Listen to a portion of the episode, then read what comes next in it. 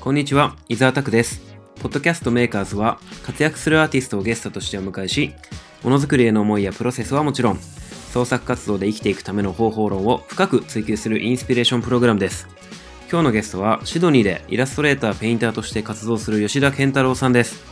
海外でどのようにして自分のスタイルとポジションを確立したのか、すごく刺激的なお話をしていただきました。ぜひ聞いてください。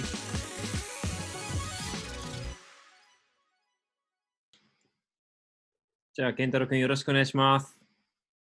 よろしくお願いします。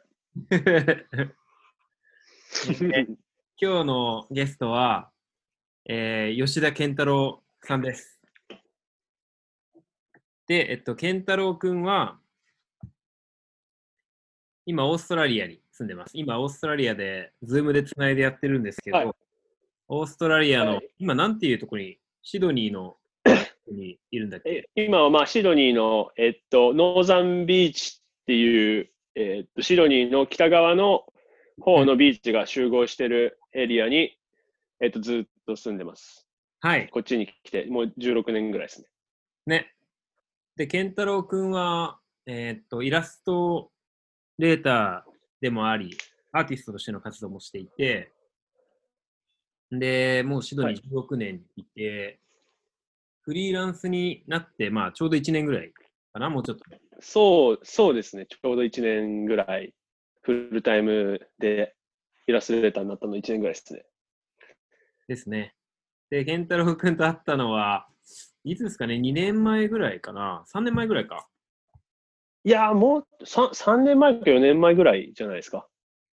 いや、別に敬語じゃなくてもいいと思うよ。あ、本当ですか。うん。敬語になっちゃう。小泉さんも敬語だったから。敬語で話してるから。3年、そう、3年前ぐらいかな。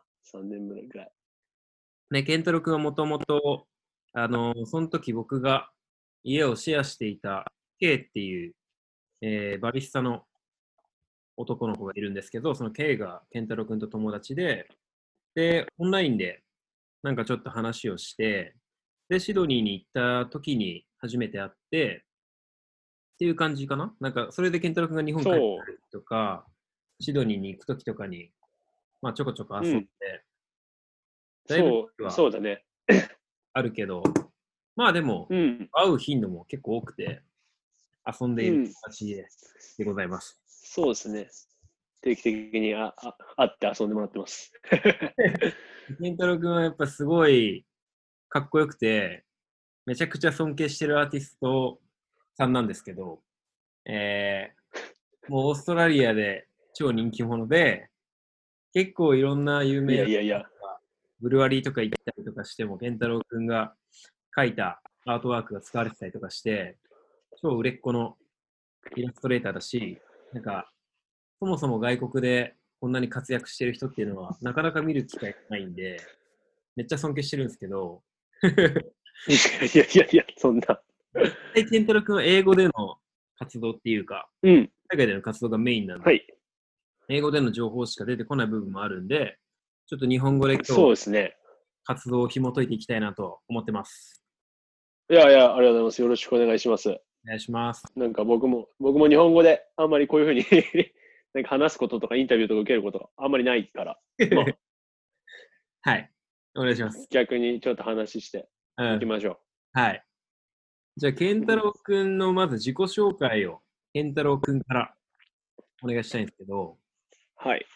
えーっと、僕は、えーっと、吉田健太郎って言って、あの、まあ、いオーストラリアでフルタイムの今、イラストレーターで、まあ、ペインターというかアーティストみたいな、まあ、活動をして、えーっと、まあ、生活していって、えーっと、オーストラリアにまあ来てもう16年ぐらいになるんですけど、まあ、18歳の時にこっちに来て、ずっとそれからもうこのシドニーのこの海沿いの町に住んで、まあ、そこで、まあ、こういう活動を今してる感じになります。16、18年、18歳か。18歳の時に。そうですね。高校卒業してすぐにこっちに来て、うんで、それからまあ、英語勉強して、最初1年ぐらい。で、こっちの結局、まあ、美大というかデザインというか、そういうの中間みたいな大学にまあ行くことになって、うんでそこからグラフィックデザイナーの仕事しながらまあ絵描いたりして、うん。それで今に至ります。じゃあその健太郎君のキャリアを結構、昔のところから、まあ、キャリアっていうか、その、進路？はい。はいはいはい。進路？そうだね。まあパスというか。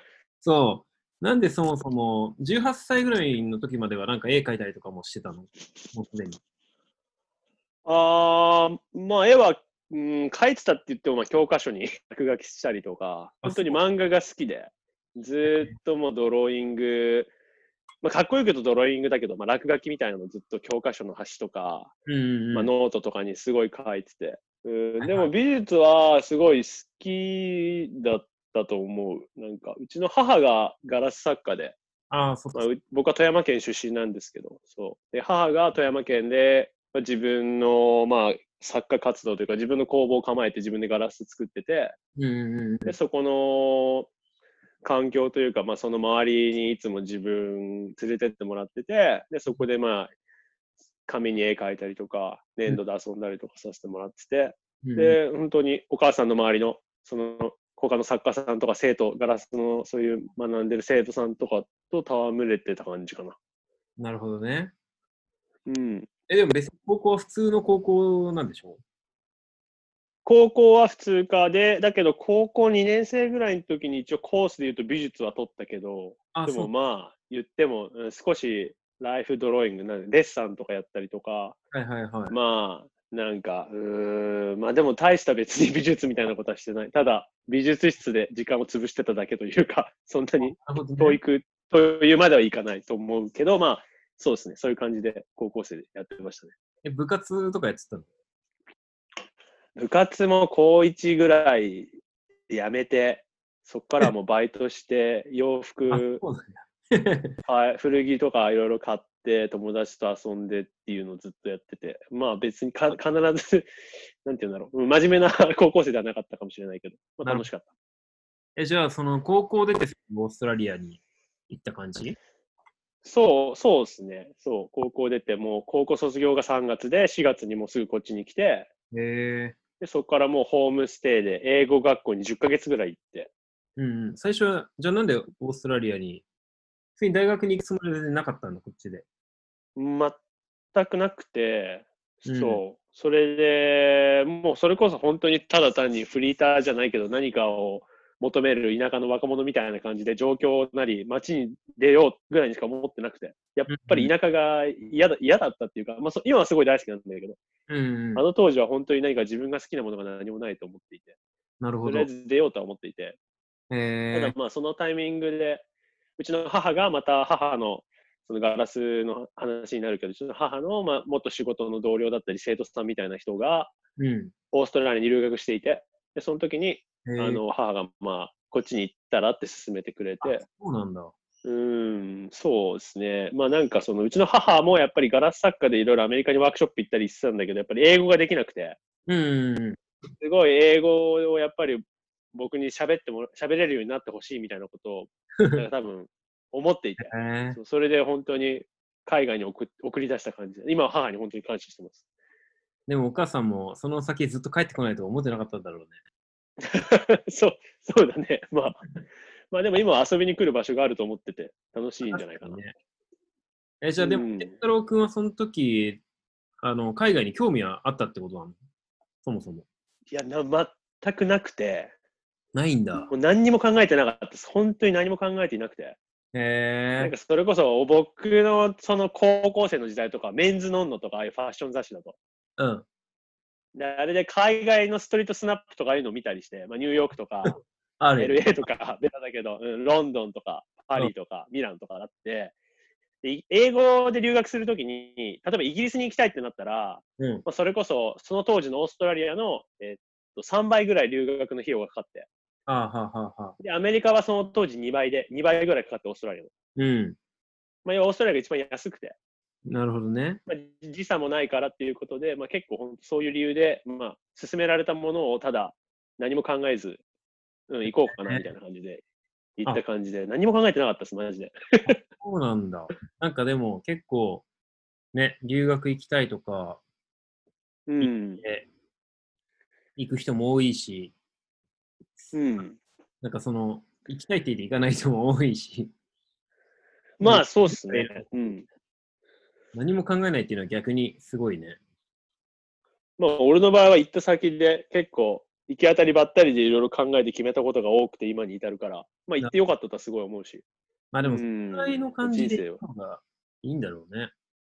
うん。うんなんか結構まあ自分もこんなに長くいると思わなかったし。そうだよね。いや、なんか行きたいなって言って、お金貯めるみたいな人も、貯め出すみたいな人も多かったりとかすうるん。んだけど、なんか結構いい、うん。お金は稼げる方法あるじゃないですか。最近、最近うっていうか、ん。バイトするにせよ。まあまあ、そう、そうですね。なんか全然話がずれちゃうけど、でもやっぱりお金貯めてこっち来て、うん。あのそお金を貯めてこっち来ることがゴールになっちゃって、あ、そうそうそうそうそう。それで満足しちゃう人もいるとか言って言うから、うん、まあまあ、そうですね。こっちの生活はだから楽しいですよ、すごい。まあ、ケンタ君には合ってそうな国柄っていうのもあって。で、うん、そうですね。で、向こう行って、で、は最い。初の語学学校みたいなの行ってて、で、終わった後に大学にっうん。て思ったっていう感じ、そう、そうだね。まあ結局こっちに来て半年経ったぐらいですぐサーフィンを始めて。で、まあ、たまたま自分がそのサーフィンができる街ですごいメッカの街に住んでたから。その日本に帰るか帰らないかの時に、やっぱ自分の出身はすごいその日本海というか富山県の海沿いの漁師町だから、やっぱり、まあサーフィンはできるんだけど、今は、今思えば。そう。だけどやっぱりもうちょっとこっちにいたいなっていう、本当にすごい単純にそう考えただけで。うんで、いるんだったらどうしよう。で、まあ絵描くの好きだったし、じゃあまあデザイン科というか美術科というか、まあまあどっちかっていうとデザイン科なんだけど、うんビジュアルコミュニケーション学科っていう、まあシドニー工科大学っていうところにまあ進むことにうんなって。そっからはもう普通に美術学校で勉強する日々になったんだ。うーん、そうだね。美術学校っていうか何なんだろう。まあまあ、まあやっぱりデザイン学科なのかな。まあ大学で。ただ美術とかも多少基礎はやるけど、なんかビジュアルコミュニケーションっていう目で見えるものすべてをうん。司るっていうのが偉そうだけど、まあすごい学科の中でいろいろやらされて。美大みたいな。うんもちろんデザイン、そう。まあそうだね。美大の、そうだね。美大、美大みたいなもんだね。うん。そのデッサンとかもあるの？その試験で。入るための試験で。絵のスキルとか。ああ、デッサンはなくて、でもデッサンも途中であの選択科目みたいなのが取れて、まあ、俺はデッサン一応選んだんだけど、あ、そうなんだ。そう、うん、でも1年生から2年生までデザイン、グラフィックデザインと美術史は両方基本でやらされて、うん。で、あとはまあ2年生ぐらいまでの間に、まあ、写真だとか、ああ。エディエディトリアルとかパブリケーションだから、要は印刷系のデザインとか、まあ、あとは動画っていうか、まあ、ビデオとか動画のストーリー作ったりとか、そういう結構割と大まかにやらされて。で、3年生ぐらいからどういうのが好きかみたいな感じで、自分でインターンシップやったりとか、まあ、やらされるんだけど、自分で見つけてこいみたいな感じ。あ、そうなんだね。へえ。そう。で、そこからだんだんみんな写真が好きなやつは写真をやっていくし、うん。まあ、やっぱり動画作成とかそういう映像を作っていきたい人はそっちに行くし、あまあ、やっぱりデザインでもウェブ、デジその当時だったらデジタルだとか印刷だとか両方、まあ自分で選んでいく感じだよね、結局。なるほどね。うん。じゃあ、ケントロ君はそのビジュアルグラフィック作るのとか、そっちを選んでったってことか。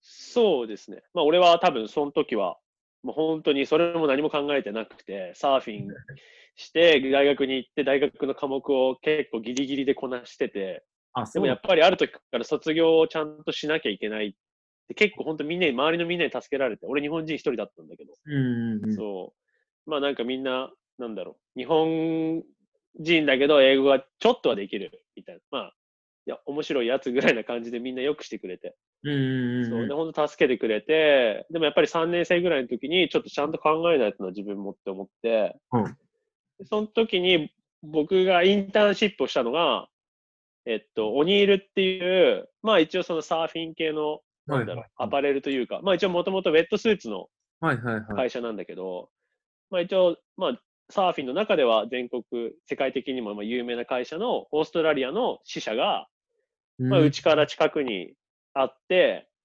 で、いつもお世話になってるサーフショップの、まあ日本人のスタッフの人が一人いて、兄貴みたいな人がいて、で、その人とかがつなげてくれて、へえその、まあそのオニールっていう、まあその要は洋服屋さんというかまあ、まあうん。ブランドの中で、インターンシップやることになって、へー。で、それで、その中で結構自分の描いたイラストをちゃんと、なんだろう、ベクターにして、あ、そうなん T シャツみたいにしたりとか、はいそういうのをスクリーンプリントしたりとか、うんうんうんなんかイベントのロゴを作ったりとか、そのイベントに沿った、まあ、そういうのをやらせてもらって面白いなと思って。うーん、そそれが大学3、4年ぐらいの時か。それが大学生3年生の、まあ、初めぐらいかな。初めから真ん中ぐらいかな。うん。じゃあ、その時になんとなくこう、イラスト描こうとか、いうのが生まれた。うん。そう、そうだね。で、なんかちょっとその、他の選択科目でイラストもちょうど専攻しだしてて、うんうんうんうん。で、そのオニールのなんかそのインターンシップを経て、やっぱりその自分のグラフィックが T シャツのサンプルになった時とかすごい嬉しかったし、なるほど、なるほど。うん、なんかすごい、まあ自分がすごい尊敬するようなおじさんみたいなサーファーの人に、まあ頼まれたロゴがちゃんとイベントになって、それがなんかこう、すごい大きな、ね、なんつうんだろう。なんか、テントみたいなのに印刷されたりとか、イベントの全体のものに散りばめられた時とかがすごい嬉しくて、うん。で、なんかこういう方向の方が俺には合ってるかなと思って、で、ね。卒業科目とか、卒業制作に行くのも、やっぱりなんかそうやって自分で手で書いてグラフィックをうんコンピューター化して、例えばそういうブランドじゃないけど、何、なんつうんだろう。まあ、なんか、コレクションまでいかないけど、なんかうん、セットで作って、落とし込んでいいくのが楽しくて、まあそういうふうに制作活動してったんだけど。じゃあ、20、それが2、3歳ぐらいの時か。2, 2, 2歳ぐらいか。23、4、3、4歳ぐらいかな。はいはい。大学に行くのがちょっと遅れてたんで、1年、1年半ぐらい、結局はい英語学校に、10ヶ月だったんだけど、まあちょっといろいろ入学の、あの、なんだろう、タイミングが日本と違うから、うんうんそう、23歳、4歳ぐらいかな、確か。うん。へえ。え、で、その後、最初に、でも一回卒業してからは、前にいた広告代理店に入るんだよね。そう、その広告代理店に入る前に、もうちょっとちっちゃい、あるのか。えっと、なんていうんだろう、なんかモバイルクリエイティブエージェンシーみたいな、まあなんかその当時はスマホとかが多分出だしたばっかりで、はいはいはい。やっぱりなんかその、要は言ったら、なんだろう、ドコモでいう i モードみたいな、うんうんなんかああいう、ああいうののボーダフォンとか、うん。まあ、オプタスっていうこっちでいう、なんだろう、ソフトバンクみたいな、まあ、そういうのをなんかちょっとクライアントに持ってる会社があって、うんうん。まあ、そういうところでオンラインの、まあ、なんてモバイルのウェブサイトをデザインしたりとか、まあ、あとは面白かったのはなんか、ウォールペーパーって言って、携帯電話で、要は高校生とかがダウンロードして、壁紙みたいな、ああ、それなんかああいうのとかを作ったりとかもして、まあ、ああいうのをアイディア出して、自分で好きに書きたいものを書いて、うんうんうんうん。なんかやってとかで、そうそうそうそうそまあでも、健太郎くんも、あの、多くのアーティストにあるような感じで、アーティストがしてるような感じで、最初は、あの、デザイナーとしてうん会社に勤務していて、う。でうん。で結構長く勤務してたのね、結局、十何年か。そう、そう、あーえっ10年そうだね、10年ぐらい。に2年ぐらい、その一番最初の会社で大学卒業して働いて、で、その後に、まあ、大手のこっちの広告代理店に移って、そこで、まあ、デザイナーとかイラストレーターで、最後の方はアートディレクターみたいなこともしてたんだけど、そうだよね。もう、うん、もう、でもそこに7年ちょっといたのかな？7年2ヶ月ぐらいかな？うん。まあでも途中からね、そのイラストの仕事もフリーランスで出てくるようになってっていうのがあったと思うんだけど、結構そのあたりが、あの今、いろんな人が気になるポイントかなと思ってて、大体の人がというか、普通にフルタイムの仕事しながら、副業的な感じで好きなことを始めて、で、どっかでそれがチェンジしていくというか、あの、うん。入れ替わるタイミングが来るし、入れ替わるタイミングを作りうん。たいと思って活動してる人がすごいんじゃないかなと思っていて、うん。なんでその健もちろんそうね君の、そうだね、まず、ふサラリーマンっていうか会社勤め時代のなんかバランスをちょっと聞いてみたいんだけど、えーはい。その、トータルで10年ぐらいあった社会人、社会人生活って言うと変だな。オーストラリアだし。あの会社勤めうん生活の中でどのぐらいのタイミングで自分の制作活動を始めていったの？本当にちゃんとフリーランスのイラストレーターの仕事をしていきたいなと思ったのが、多分この5年ぐらい。2015年から。はいはいはい。でもなんでかっていうと、2014年に、ちょっとすごい、まあ、話すと長いからはしょるけど、結構すごいライフチェンジというか、まあ、今まで長く住んでた家を出たりとか、あはいずっとちょっと一緒にいたパートナーと別れたりとか、うん。なんか結構そういうすごいチェンジ、変化があって、で、その時に、やっぱり広告代理店の仕事の中で、例えばイラストを描いたり、ロゴデザインをさせてもらったりとか、割と広告代理店の中でもビジュアルを作ることが多くて、で、それでた満足してたんだけど、うんやっぱりそういうなんか生活の変化があった時に結構すごい落ちて、はいはいはい。やっぱり家家で一人でいることが多くて、で、本当になんかサーフィンして、で、友達とも会わず家にいることが多くて、その時にもう一回絵を描いてみようと思って、ああ、そうなんだ。うんずっとそれまではなんかサーフボードに友達に頼まれて絵を描いたりはしてたけど、やっぱりあ、なんか、えー。うん、なんか、やっぱりデザイナーで、だけど周りの仲いい友達が自分のことを人に紹介するときにアーティストって言われるときにすごい自分がなんかこう、歯がゆいというか、自分に自信がなくて、それめっちゃわかる。うん、ああ。そう、やっぱり僕はなんか 俺は自分のことアーティストっていいのかなみたいにすごい思って、うんそれがやっぱりすごいコンプレックスでもあって、うんうんうんうん。でもなんかアーティストにななってみたいなと思ったけど、その当時が多分もう28とかあ9ぐらいか忘れたけど、うんちょっと遅いのかなとかも思って、へえ。やっぱシドニーのなんかアーティストシーンとか少したまに見てたらみんなすごい若くて、うんうんうん。確かに。やっぱり二十歳ちょいぐらいとかでみんな個展して、ジーンとか出して、はいはいはい。なんかかしらのパーティーやったりとか、うんすごい結構なんかアクティブでで、自分はそういうことをしたこともないけど、たまに見に行くけどできるとも思ってなくて、でもそのタイミングの時にすごいやってみようと思って、うんうんうんうん。そあ、じゃあう。で、そ2010れで半、なんだ。ごめんごめん。2015年とかなんだ。書き始めたのって。ちゃんと。なんかその前、その、そうだね。その前に少しだけ、だ2014年のこう真ん中ぐらいからちょっと2015年にかけて準備期間があって、はいはいはい。自分がどういう風になったらいいのかみたいな。で、なんか例えばインスタグラムとかだったら、なんかすごく講師を混ぜたポストをしてたんだけど、やっぱりそれを全部消して絵だけにしてみたりとか、なるほどね。で、もう本当に絵だけでやろうと思って、そえーこでちょっと始めて、で、例えば2014年の中だったら、うん。なんかイギリスの I Love Dust っていうすごいクリエイティブエージェンシーがあって、うん。で、その I Love Dust とかってすごいなんか、まあ、レッドブルだとかコーラだとかナイキだとかのビジュアルをすごいやってて、とにかくまあ、いけてると思ってて、まあすごくかっこいいんだけど、はいはいはい。で、その人たちをずっともうその代理店の時代からフォローしてて、はいはいはい。で、それのなんか、その I Love Dust のなんかチーフデザイナーみたいな人とたまたまインスタグラムで知り合った時に、その後にその人たちのプロジェクトに一つだけ参加させてもらって、マジ？うん。もちろんその時は無償だったんだけど、今思えば、要は俺はリポートされただけなんだけど、多分ね。だけどそれがすごい嬉しくて、うんうんうん。でそれが2014年のハイライトで、じゃあ2015年に切り替わるときに、多分30になる前の最後の年で29歳とかで、で30歳になるまでにもうちょっとだけこう絵の仕事を少しお金もらったりとか形にできたらいいなって思って始めた感じだね、多分。えー、じゃあ意外とまだ最近なんだね。割と。全然最近ですね。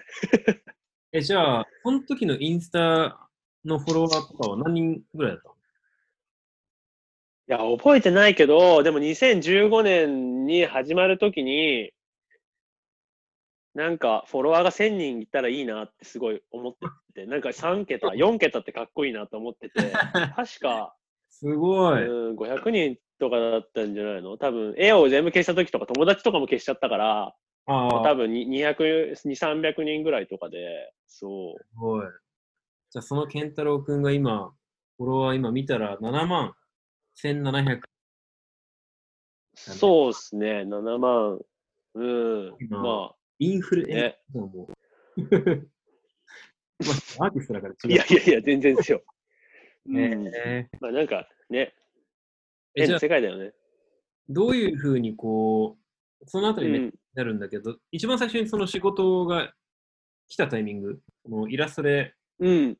書いてくれってギャラが発生したタイミングっていうのは、どのぐらいそこから？2010まあでもその、あとすぐ2015年のもう多分、えっと、最初に初めてお金をもらってライブペインティングを自分の地元にあるビーチで、はいはい、そのオーストラリアは割と最大級のサーフィンの大会があって、まあ、あハーレーっていうブランドがやってるやつなんだけど、うんでそこに地元アーティスト枠でライブペイントしてみないって言われて、で、それでも本当に大したお金じゃないけど、それをもらったのが多分初めてのギャラで。で、そっからはまあ、そうだね。なんかいろいろ何でも声がかかったりするものはやってみたりとかすごいやって。えその仕事やってうんもサーファーだったから、あった仕事だったの？まあ、そうだね。あ、そうだね。まあ、あとはやっぱり、今もなんかこう言ったけど、すごい自分がなんかこう、改めてこの1年、ちょっと、なんかなんだろう、断固たる決意的な スラムダンクじゃないけど、ちょっと古いか。だけどなんか、すごい、そう、やんなきゃいけないなって思って、うんうんうんうん。今思えばちょっと恥ずかしいんだけど、結構もう何でも突っ込んで、何でもやろうみたいな。じゃあ自分からなんかアプローチもしたりしてたの、その時は。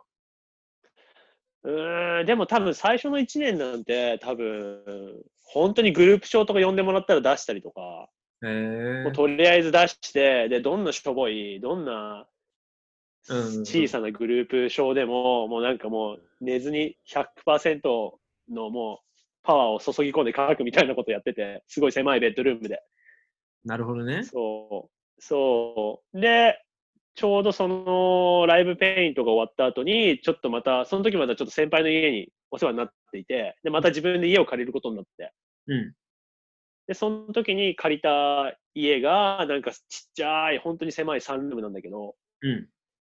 初めて自分の仕事場みたいな、そのベッドルームじゃない部屋で自分で制作ができるスペースを持てて、ああ、はいはい。で、そこからやっぱりまたこう変わったっていうか、なるほどね。あもっとなんかやろうとか、うん、すっごい狭いスペースなんだけどね、畳、畳3枚分とか わかんないけど、へえ。うん、でも、すごいそれが嬉しくて単純に。でも割と最近だもんね、それもね。言ったって。まあまあまあ、にそれが多分2015とかなのかな？ううんん、そう。でも、で、そうだね。で、その、うん。結構その昔の作風、全然雰囲気違うじゃん。うんゴリゴリじゃん、なんかもっと。そうだね。あ、でも一番最初からこの、まあ、健太郎くんの基本の作風はこのドクロ、スカル、スカルイラストで、スカルアートがメインだとう。ん、スカルをすごい書いてたね。今、今も書くんだけど。一番最初からもうスカルベースだったの。やっぱスカルのイメージが強いので、うーん、な、なんなんだろうね。でもなんかスカルっていうか、昔すごい不良を書いてて、クローズとかが大好きで、そういう世代だから、まあ漫画のクローズとか、うんまあドラマとか、え映画にもなったと思うけど、はいまああのリーゼントでスカジャンででもファッションが例えば指輪しててとか、ああいう、あと革ジャン着ててとか、ああいう人間をすごく書いてて、なるほどね。で、そのインターンシップの時に、やっぱりなんかその、まあ、すごいスカルを書く巨匠みたいな、あの、まあなんか、こっちのミュージックインダストリー、まあ要はいろんなライブのポスター書いたり、いろんなミュージシャンのツアーポスター書いたり、アルバム書いたりとかする、レレジェンドのアーティストのおじさんがいて、でそのおじさんがすごいスカルを書いたりしてるおじさんで、はいはいはい。でそのインターンシップの時に、まあ、そのおじさんみたいなものを書けっていうお題がもらった時に、なるほど。あ、この人ね、見たことある。なんでかっていうと同じ町に住んでるから、その人の絵がもう俺の、そう、俺の行ってるサーフショップにもいっぱいあったりとかして、でうんそれで多分、またスカルを少し書くようになって、なるほど。うん。えでもなんでスカルなのかわかんないけどね。え、スカルで行こうみたいなことを思ったわけじゃないの？結構スカルああ。なんだろう。なんか、人間でもよかったけど、うん。でもなんか例えばすごい可愛い女の子を描けたりとか、すごいかっこいい男の人を描いたりとかは多分できないと思って、はいはい。自分は。だけど、例えばそのベン・ブラウンっていう、まあ、そのさっき言ったおじさんはベン・ブラウンっていうシドニーのアーティストなんだけど、はい、一緒にベンさんの作品、そうそうです。そうまあ、その人の作品を見たときに、やっぱりディテールとかがすごい美しくて、うん。ななんか、すごい質感とか、まあ結局アメリカンコミックみたいな、まあ要はドローイングでペンとインクとか、まあ、マーカーとかで書くスタイルなんだけど、まあでも漫画もそういう感じじゃん、やっぱり。うん。線で書いてみたいな。やっぱ俺は多分そういうドローイングしかできないから、なるほどね。そういうのが好きだったから、うん、それで見た時にすごいかっこいいなと思って、それをまあちょっと模写したり真似たりしたテーマある。うん。でもなんかやっぱりその作風から見てると、スカルっていう、まあ一見、あんまり受け入れられ、受け入れられやすいものではないじゃん。なんか大衆に受けやすいものってわけじゃなくて、うん、受けられないよね。うんただでも好きな人は結構スカル系のグラフィックすごい好きで、であとサーフィンっていうのがあって、だからそういうスカルうんとかサーフィンとかカルチャーがしっかり作風に出てるっていうか、なんかそういう制限が健太郎くんの初期のブーストの理由というか、しうん。っかり制限を決めていて、まあ、共感を生みやすいのかな聞いてて思ったっすね。ちゃんと、まあ、あと多分、あうん、うん、そうですね。あと多分、あと、やっぱり白,、うん、白人の中でやっぱりそういう活動というか生活をしてて、本当にゴリゴリのサーファーとかスケーターが周りにいっぱいうんやっぱりいることが多かったから、まあ、必然とそういうものを見るかことも多かったし、なんか本当はそんなにゴリゴリになりたくはなかったんだけど、多分。うん。でもやっぱり不思議なもので周りにあるものとか、やっぱり周りの人が書くものって勝手に目に入ってそれを書いてみようって思っちゃったりとかしたんだと思うんだけど。うん。なんかやっぱそれがめちゃめちゃ大事ですよね。なんか、そう、その作風とか書いてる内容とかから、やっぱり共感する部分があるじゃないですか、最初は。うんうんうん、もちろん。うん、ねもちろん。そのライフスタイルも透けて見えてくるし、それがないとやっぱりアーティストっていうのは、それはそれで厳しいのかなと最近思ってて、うん。なんか好きなものがなんかすごい。ね、通して透けてくるっていうか、うん。そこに共感をそうですね。なんか、例えば、すごいかっこいいものを作る人が世の中にいっぱいいて、でも自分に何ができるかって考えたり、なんか、例えばそれが自然のステップで変わっていけばすごくいいと思うんだけど、うん。やっぱり、無理して新しいことをやるより、まあ、自分ができることとできる方法と自分の周りにあるものでとか、うんうんやっぱり、なんかそれしか自分にはできないうんかったから、その当時は。うん特に。そう。だからスカルいっぱい書いてたんだと思う。なんか、この間、西野、キングコングの西野さんいるじゃん。なんか前もうん話してたけど、はい。西野さんが、はい。なんか制限を作った方がいいみたいなこと言ってて、それの話をちょっと、うーん。うん。何でも思い出しました。うん、やらないことを決める？方がうーん。っていう話をしてて、それをすごうい思う。ん。うん。でもあの当時はそれでよくて、多分それでもういろんなグループ展行ったりとか、うんそれこそ誰かの誰かの個展見に行ったらもうほんと一人でぶち込むみたいな。一人でもう行って、はいはいはい。で、フリービール飲んで、で、あの人と話したいけどってずっとなんか狙いながら、うんなんか人のその人が一人空いたらもうその人のとこ行って話してみるみたいな。だから結構変なやつだったと思うし。ああ、うーん。これめっちゃね、意外と勇気いることだよね。なかなかできない。うんさでもなんか、やっぱ遅れてったし、遅かったし、うん。なんか、やっぱり興味があることではあったから、うん結構やってみようってすごい思って、で結構本当いろんなグループ展とかパーティーとかいろんなところ一人で乗り込むじゃないけど、た。まに友達に来てもらったりとか、うん、でもそんなことばっかしてたんだよ、2015年は。そあーそれすごい。俺絶対できないな、オーストラリアにいたら。う。うん、いや、嫌だよ。俺もできなかったよ。俺もしたくなかったけど。日本人一人でね。うん。みんな違うまあまあ楽しかった。うん。イケイケな人たちがやってるところに込むのも怖いし、うん。ビビっちゃう。怖い怖い。うん。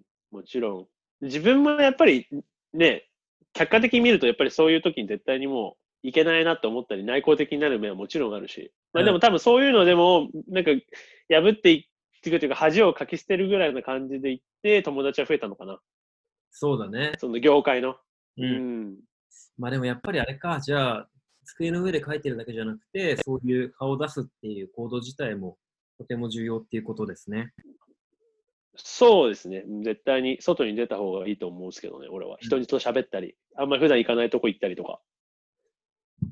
だね。いや、でもなんか、う勉強になりん。ます。ケントロ君も、ちゃんとそういうことしてたんだなって思う。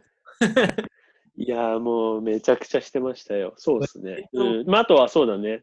う。うんん。何？いや、実際会社そうそう。が一緒にいたりとかすると、前もあの、どこだっけ、あの、ビーチ。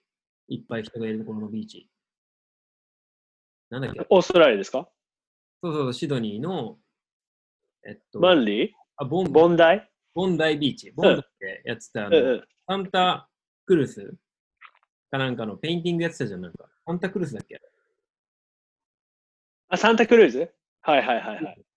そう、それやってた時もええ、ケンタロウ君が書いてるところに結構いろんな人たちが来て、その、普通にオーストラリア人たちがめっちゃ寄ってきて、すげえ話したから、うわ、すごかっうん。たんだけど、それも、まあね、長く住んでたら、まあ、友達ぐらいできるっしょって思うかもしれないけど、やっぱりそんなこと全然なくて、やっぱね、日本人だってうんいうのもあるし、外国人だっていうのもあるし、そんな風にこう書いてるところに人が集まってくるっていうのは、まあ裏にちゃんと自分の努力があって、ね、ちょっと行きたくないなとか思う気持ちもありながらも、やっぱり行ってみるとか、そういうのを繰り返した結果なんだなっていうのが今、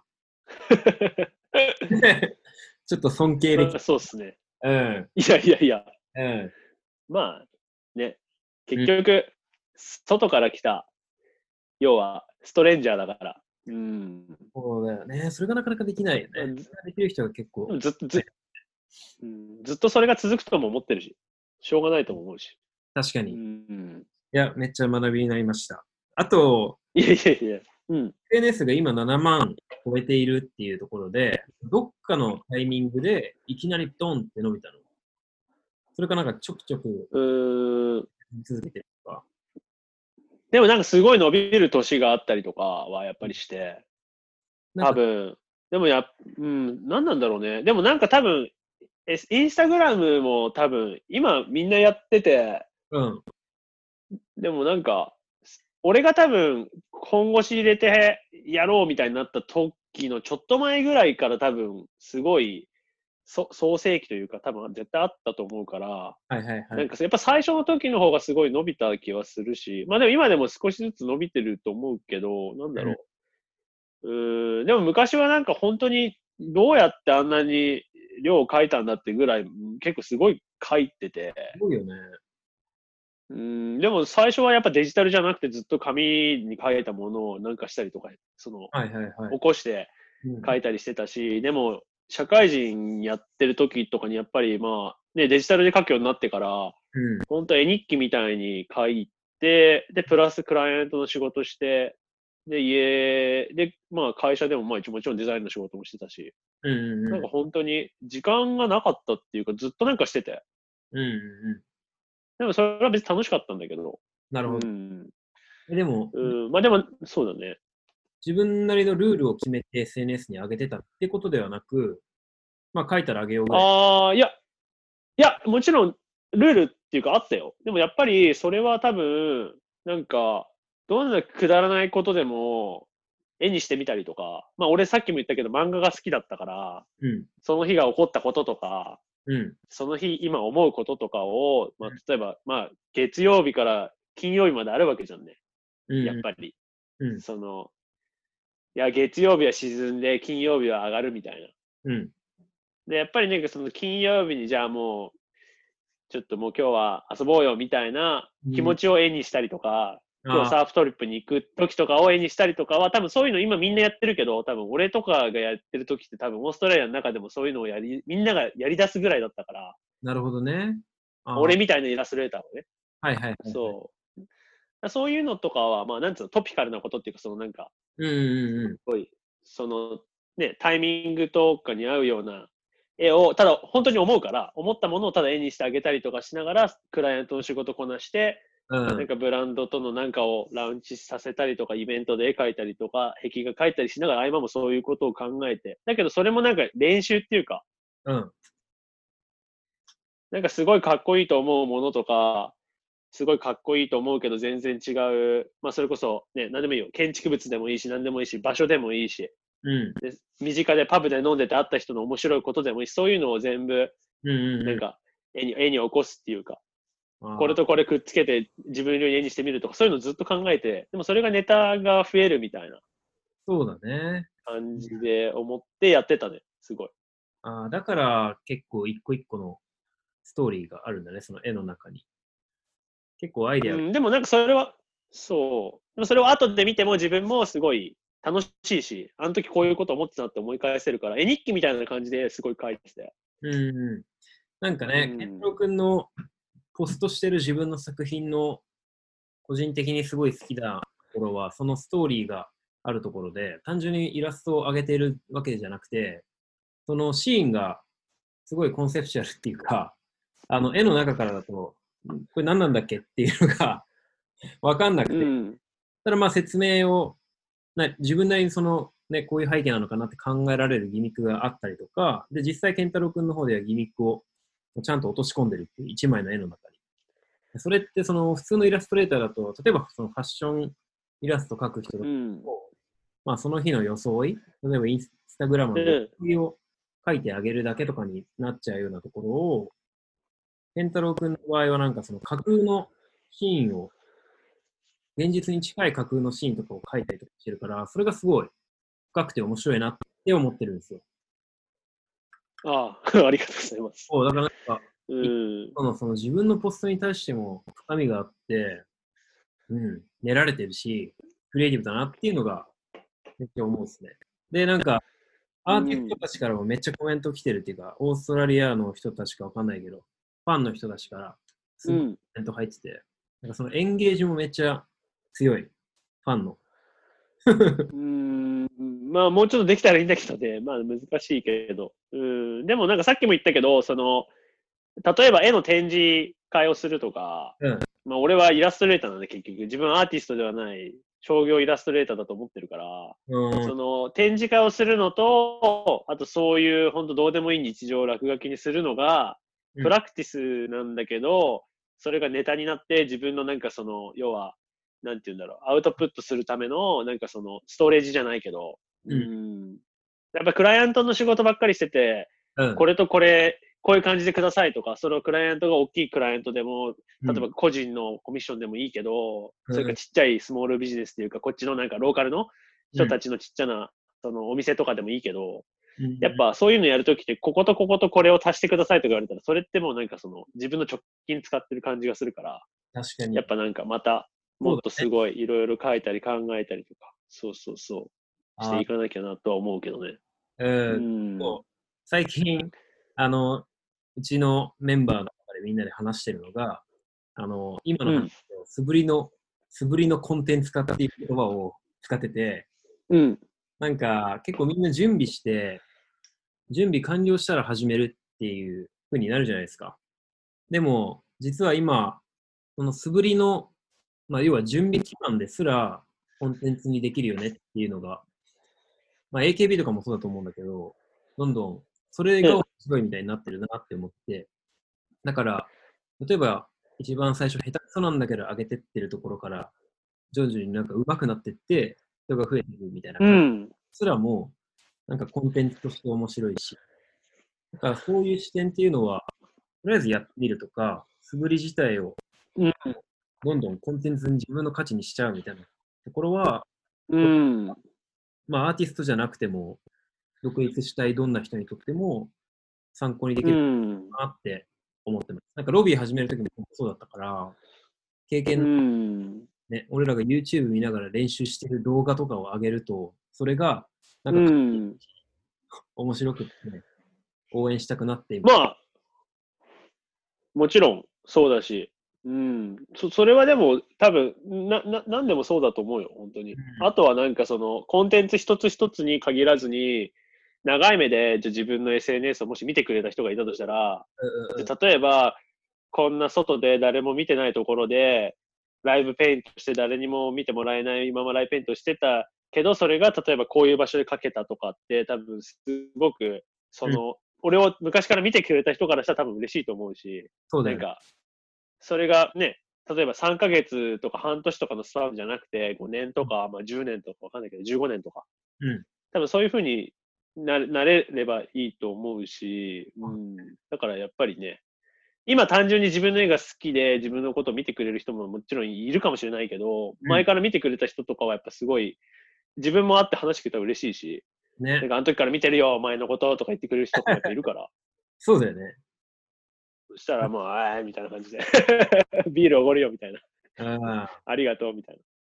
いや、でもメルボルンとかで会う人とかでも、ケンタロウ吉田好きだよっていう人いるからね。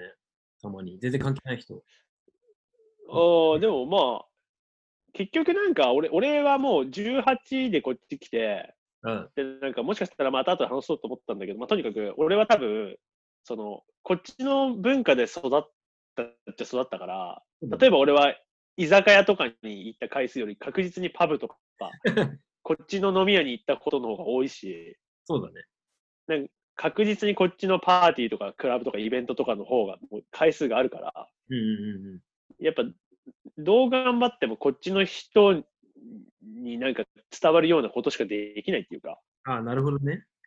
うん、やっぱりね、体は一つで過ごした時間もそこにしかないから、うんうんうんそうだね。だから日本の人よりはこっちの人の方が、まあ、なんかこう、つながれる人が多いんじゃないかなと思うけでも、あの、ピクシーズの仕事とか、そういうのど。は、うん。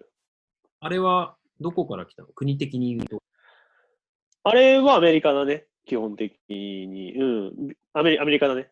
じゃあ、アメリカ人の、これ誰から仕事来たの？これ。こういうのって。それは、まあ、向こうで、ピクシーズとか、まあ、あと、ブリング182も一緒なんだけど、ああいうミミュージシャンのポスターとか、あの、グッズうん。とかを作ったり、そういうのをなんかマネージしてる、まあ、会社があって、そこからまあ問い合わせが来て。あ、じゃあ、インスタ経由で問い合わせ来た感じか。うーん、多分インスタグラムで見てくれたとは思うけど、そうだね。まあでもやっぱり、なんかオファーは絶対に、ちゃんとした仕事のオファーは E メールで来てくれるから。なるほど。うーん、むず難しいですよ、これ。DM から来る人と仕事をやるのか、やっぱそれでも、ウェブサイトとかちゃんとあるからさ、そう。やっぱ本当にちゃんと見てくれる人は、でなんかすごいちゃんと E メールに仕事来る方が、まあ、うんなんかあありがたいというか、信用もしやすいというか、そうだよね。うん。でそう、まあちょっといろいろ健太郎君のキャリアをもうだいぶ長く話してきましたけど、はい。めっちゃすいません、すいませんでした。長かったですね。で、去年、まあ、フルタイムになったんですけど、まあはい。きっかけは別にはなあってもなくてもいいんだけど、なんか、やっぱ変わったことはうんありますか、フルタイムになってからですか？そあー、うん、なんか、やっぱり自分、僕もその、例えば子供がいたり家族がいて、う。うん、でしかも言ったら移民で、うんうん、で、やっぱりうん家族も、自分の家族以外親戚とかも誰もいないから、まあ、要は日本人の家族だけでオーストラリアに住んでるから、すごい独立するのが不安で、そうだよね。で、ずっとしたいけどできなくて、ゆっくり移り変わろうと思って考えてたんだけど、なんか、そのまあ、僕のせいじゃなくて、まあもう会社のその経営方針で結構大掛かりなリストラというか、うんまあ本当に2、30人ぐらい多分切られるような、大掛かりなリストラがあって、まあそこにまあ引っかかって、うんうんうで、辞めたんだけど、まあでももちろんなんかその辞め方で良かったと思ってるし、ん。うんうん。うなんかあとはもうその先に結構2週間ぐらいかかるような壁画の仕事をどうしてもやりたい仕事が2つ決まってて、ん。うんうんうん、正直それをこの会社の仕事どうやって2つ並行してやっていくのかも結構もう自分でも疑問だったから、うんうんやっぱそのタイミングで辞めて、でフルタイムになって、うん。うん俺はすごい良かったと思うし、うん、なんか時間の使い方とかがすごいやっぱりいいっていうか、うん、なんか今今はすごい自分の理想の生活はできてる。あ、そうなんだ。うん、生活だよね。まあ、あとは、まあ、仕事とかは、まあ、またわかんないけど。そうそうそうそうそう。そっか、でもよかったね。なんか、きっかけ作るの難しい人も多いと思うし、無理やりうんあったのが結果良かったっていう。そう、そうだね。うん、やっぱ踏み出してみないとわかんないから。そうだね。まあでも、たうん、でもふ、外資系の企業って、そのチームがなくなると、もうそのチームに、てか部署全体がなくなったりとかするじゃん、事業がなくなって。うん、そうすると、そうそうそうそうそうそ事業をみんな、まあ、望むなら残る道頑張るけど、普通に他の仕事探して、その分の給う。与うん。するよみたいな感じになるじゃないですか、普通に。うんうんねうん。でも単純に、例えばまたフルタイムでどっかのエージェンシーとかのデザイナーとか、まあ、クリエイティブに入ることは多分できたし、今も多分できると思うけど、うん。でもまあ、結局、できるなら好きなことをして生きていきたいし、うんやっぱり絵だって好きに描いたりとか、例えばイラストレーターでもいろいろピンキーな仕事があると思うから、そうだね。こういうものをこういうふうに、こういうふうに描いてくださいって制限が来るような仕事はできるならやっぱり受けたくはないけど、でも受けなきゃいけないのかなってすごい思ってたし、フルタイムになるって。はいはいはい。でも、え選んだけどそれでも、うん。仕事はまあなんかその、割と、まあ今コロナになって、まあ少しまたちょっと、なんだろう、問い合わせがいっぺん落ち込んだりとかしたけど、またやっぱり出てきたりとか、まあいろいろ状況の変化はあるけど、基本的には、いや、好きな仕事で自分で選んでやれてるし、うん、この1年はすごい良かったと思うし、おー、すごい。うん、まあでもこれはクライアントワイズというか仕事のあれで結構その結果、コマーシャルに時間を割いた結果、やっぱ自分のことがあまりできてないから、うんもうちょっと絵を描こうとか、しかもデジタルばっかで描いてたから結構飽き飽きして、前は仕事で壁画も描きに行けたから外行けたけど、今はもう家で制作することが多いから、逆になんか、ちょっと久しぶりに水彩をやってみようとか思って紙買ってきたりとかして、ちょっとやってみようと思ってるんですけど。えー新しいこと、うん。そうだね。なんかアニメーションちょっとコツコツ、アニメーションっていうかなんかそのギフ、ギフっていうの？日本語で。ん？GIF、ギフ、ジフ、ジフ？ギフ？なんだろう、要はコマ送りのアニメーションみたいな。はいはいはいはい。あれね。なんか、ああいうのとかも、そう、ちょっとやりたいなと思うのもあるし、なんかそういうのをちょっとやって、また違う、クライアントと違う形で仕事できたらいいなと思うし、なんか、そううん、素晴らしい。そう、めちゃくちゃ応援してます。そうですね。ありがとうございます。また、ぜひ、日本でも仕事したいですね。じゃあちょっと、若干うんクリエイティブプロセスの話も聞きたくって、はい、はい。最近は一日のデイリールーティンはどんな感じなの？どのぐらい書いていや、これ、結構、うーん、なんか、時と場合によって、うん。でもなんか本当にそこの生活になってから、その例えば、なんか波がいい日にサーフィンを行きたいってなると、まあそうだよね。そう、その時間に沿って、例えば6時に起きて、6時から8時ぐらいまで、E メールしたりとか、うんスケッチしたり、今日何をやるかみたいなのを、うんうんちょっとやって、で、そこから、まあ、8時半ぐらいから1時間半ぐらい、10時過ぎぐらいまで、ちょっとサクッとそこら辺でサーフィンして、はいはい。で、帰ってきてから、ちょっと仕事して、うん。で、お昼、まあ、この、特にこの期間はずっと、その、まあ、家にいるんで、まあそうだよね。まあ家でご飯食べて、で、午後からまたちょっと作業するか、うんうんそれかミーティングがあったらミーティング行って、うんうん。うん。で、結局家帰ってきて、で、夜やったりとか。ああ、なるほど、ね。本当になんかもう好きなことを好きな時間にやって、で、やらなきゃいけないことがあったら夜にやるみたいな。はいはいはい。なんかそんな感じで、本当フレックスで、これっていうルーティンはあまりなくて、うんうんうん。うーん、そう。まあ、だからそれが、ルーティンはっていうかなんかなんだろう、曜日の感覚があまりなくなる。ああ、そうだよね。うん、そう。今日、平日、今日波が良かったり、ちょっと友達とあ会いたくて、なんかサーフィンして飲み行っちゃったら、じゃあ土曜日、日曜日仕事すればいいやみたいな。まあ、結局納期があったりとか。で、その間に自分が好きなことをちょっとスケッチしたりとか、まあいろいろあるけど、うん。その自分の好きなスケッチとかをインスタに上げてるのか？クライアントワークじゃないそうだね。まあそうそうだね。うん、クライアントワークはやっぱりタイミングもあるし、う。うんん、そうだね。まあ、スケッチもね、なんかこしたいものができた時にやっぱりやるけど、でもそのしたいものを作るような、なんかこう、やっぱり、うん。なんつうんだろう。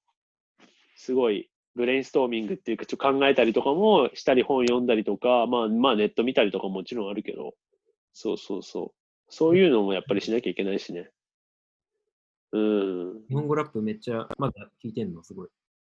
めちゃくちゃ聞いてますよ。うん、全然聞いてますよね。に 日本語、ラップも、うん、もうインスピレーションを受けて書いてますよ。えじゃあ、あとその、作風の変化っていうか、どんどんこう、まあこれも前ちょっと話してたと思うんだけど、タッチが、例えばうんペンをうん。だいぶミニマルにしてるとか、はい。作風をアップデートは毎回してってるかなと思うんだけど、なんかそのあたりのうん。工夫というか、あえてこういうふうに変えていったみたいなのっていうのはありますか？時代に合わせてなのか。まあいやー、でもなんか、色うん。そうだね。なんか、いいうーん、多分、ラインドローイング的に言うと、やっぱりすごく、なんて言うんだろう。例えば自分がすごいゾーンに入って6時間とか12時間とかかけてうん絵を描くと、すごくどうしても重いものはできるし、あはいはい。重いものをかっこいいって思う時があって、うん。だけどやっぱり重いし、例えばこの絵を部屋に飾りたいかって飾りたくないの。自分がね、なるほどね。人は関係なしだよ。うん。そう。この絵を着たいかって言ったら着たくないし、うん。なんか、まあそういう気持ちの変化がずっとあって、うんあとなんかそのお重いものっていうかすごい量の多いものを描くと、なんか時間をかければまあある程度みんな描けるっていうか、うん。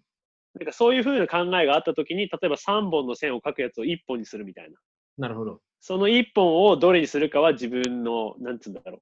まあす自分次第なんだけど、うんうんうん。なんかそういう風に考える時があって、絵がすごいシンプルになっていって、うんうんうんで、色は多分なんかこう、まあ時代のあれもあるかもしれないけど、自分が好きな感じの色はこういう色だなってなんか思ったりとかしたときに、うん。うんやっぱりなんかすごいパステルカラーっていうか、ちょっとその、まあそういう色がまあ流行り出してた時もあるのかもしれないけど、今みんな使うと思うけど、自分が好きな色とかをすごい組み合わせをすごい、なんつうんだろうんう、なんか採取していくっていうか、で、自分の色のライブラリーができて、ああ、そっかそっか。で、大体絵描くときは自分でそれをやって、みたいな。で、それを例えば壁画とかキャンバスにするときは、うんその絵の調、い色を作る調合の仕方とかも学んで、うん。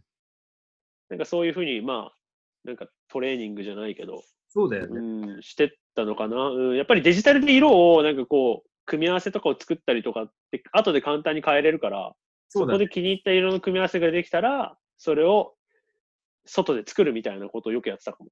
はいはいはい。でも、小泉さんも健太郎くんも言えるなと思うのが、そこのデジタルの新しいツールへのキャッチアップが半端ないっていうのが、自分のすごい尊敬してるポイントのもう一個なんだけど、まあ、二人とも、健太郎くんもめちゃくちゃ iPad 上で書くの早いし、ツールを完全に使いこなしてて、で、小泉さんもあ早いんだよね。あ、ああ、そうなんだ。なんかフォントとか全部オリジナルフォント作っちゃってて、なんあ、か、そうなんだ。すごいね。そう、そういうのもなんか YouTube とか見ながら、新しい表現を、うんうんうんうんうん。なんかもう自然に取り入れてて、まあもちろん努力は、努力の結果なんだけど、ただ、健太郎くんもその、えっと、なんだっけ？やばい。プロクリエイトか、プロクリエイト。うん。ね、それをみ横で描いてるの見てるとめっちゃ早いし、いろんなツールをもうちゃんと使いこなしてるっていう意味で、なんか現代うんアーティストは、そういうデジタルツールの使いこなしとかっていうのも、結構求められてくるのかなってちょっと思ってる。うん、でも逆になんかこう、なんて言うんだろう。やっぱり何度も修正が効いちゃうから、そういう意味では自分はいつまでもデザイナーな、デザイナーでよかったからこういうことができる代わりに、やっぱりアーティストではないなって結構やっぱり常々思うよ。うん、ああ、確かにね。だからなんかその、コントロール Z が効かない世界もやっぱりちゃんとやんないとなってすごい思う。おお、かっこいい。コントロールえ Z。ーでもできややってないけどね。うんだって壁画とかでもさ、結局コントロール Z の仕方ってあるわけじゃん。あるね。例えば、うん、できないけど、例えばそこをもう一回塗りつぶすとか、うん例えばサーフボードに絵描いてるとかなんかわかんないけど、なんでもいいんだけど、やっぱりもう一回その、軽く、その、なんだろう、えっと、ササンディングっていうかその、サンドペーパー、だから、紙やすりでうん削って、もう一回やり直すこともできるけどそ、うだね。実はね。例えば紙とかってそれができないし、はいはいはい。うーんなんかそういうのはちゃんとやんなきゃな、みたいな。昔ずっと紙になんか、なんかスケッチっていうかドローイングしてて、うん消しゴムとかもちろんなしでとか、そういう世界に戻らないといけないかなってちょっと思って、ちゃんとやろうとしてます。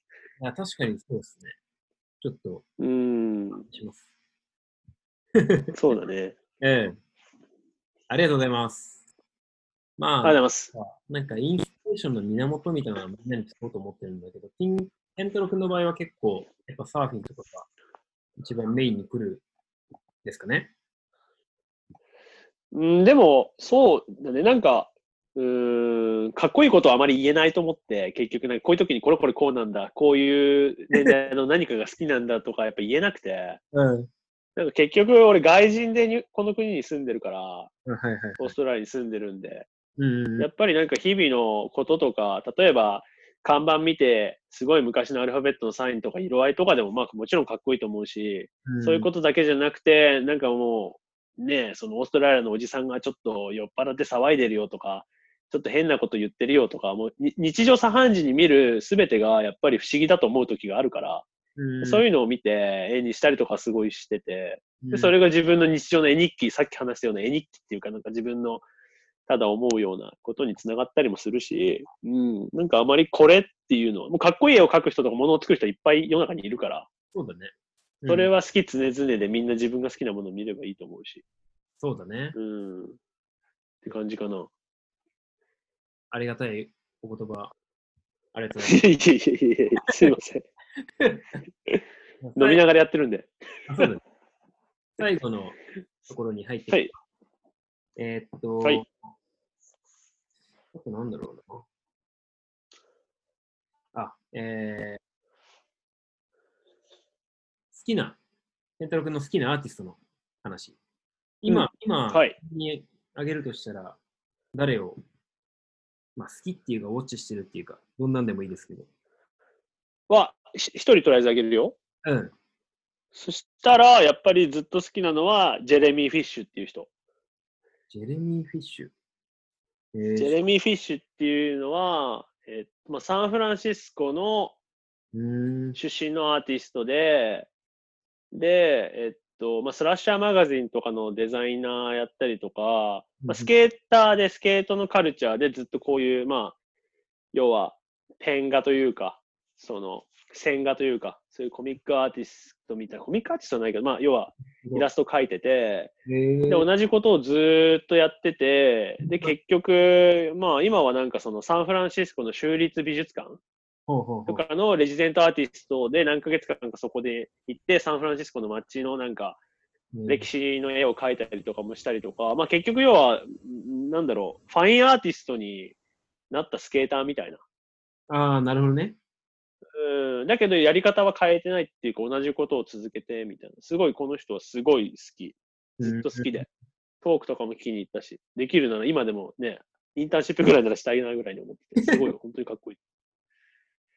ジェレミー・フィッシュさん。うん、ですかね。はい。ずっと好きっすね。そ他は？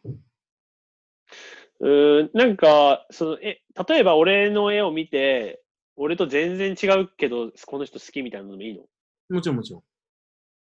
うん、やっぱりジェレミー・フィッシュさんとかはすげえスタイルとか、やっぱり絵自体が自分が好きな感じで自分がか描く感じにもすごい先にある似てる感じだからすごい好きでうん、だけど全然違うスタイルだけどすごい好きだなってアーティストがまあ2人いいて、1人はめちゃめちゃ仲良くなった友達なんだけど、トゥーワンっていう、まあ、メルボルンから、えー、と今ベルリンにいる、まあ、ストリートアーティスト、コンテンポラリーアーティストの人で、で彼は俺と同い年で、うん。18でメルボルンに行って、俺がシドニーに行って、てか境遇もすごい似てて、えー、で、この間、で、なんか何度かインターネットでやり取りして、なんか飲んだんだけど、で、この間メルボルンにいる間、たまたま仕事で俺が行った時にがっつり時期が被って、で、一緒に遊んでたんだけど、やっぱりすごいなっていうか、本当になんか物を書くオタクっていうか、はいはいはい。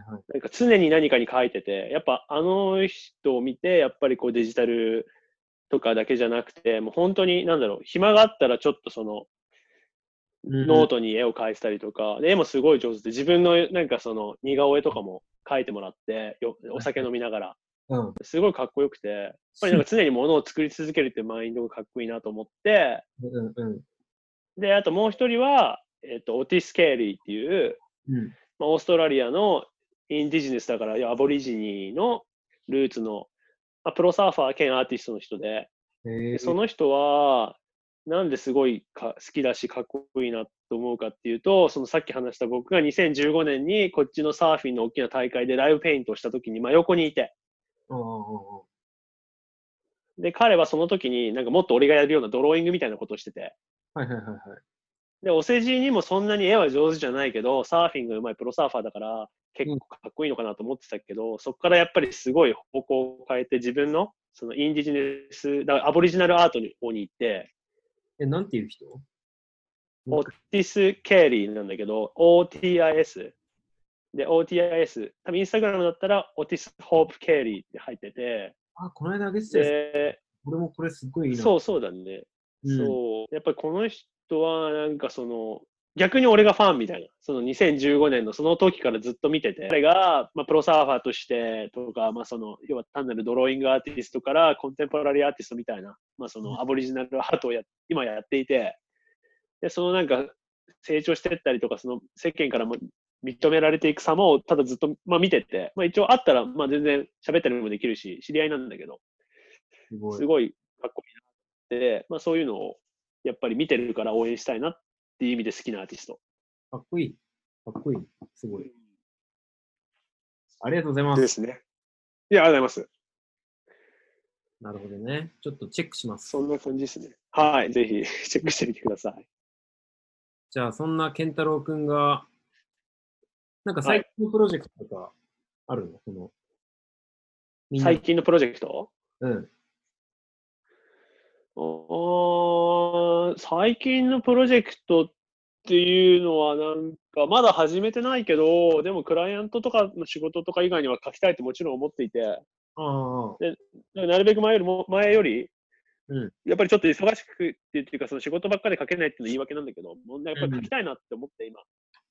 なるほど、ね。だからいろんなメディアムで書いてみたりとかしたいのと、うん、あとはなんかその、ちょっと前にやってたプロジェクト、初めやろうと思ってたプロジェクトがあって、うんまあそれがなんかあの、オーストラリアのスラングで、まあ絵本じゃないけど、にするけど、はいはいはい。A to Z でみたいな。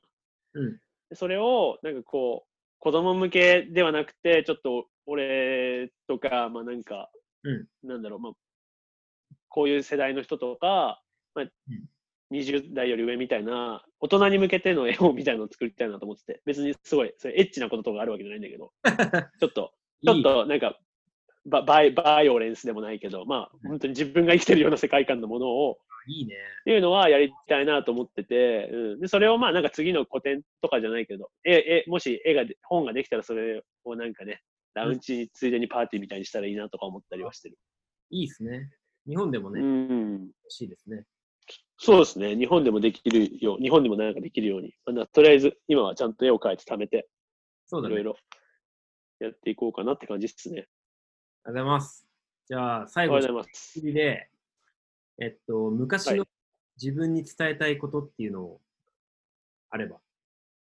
ああ、でも、なんだろうね。うーん、なんか、そんなないっすね。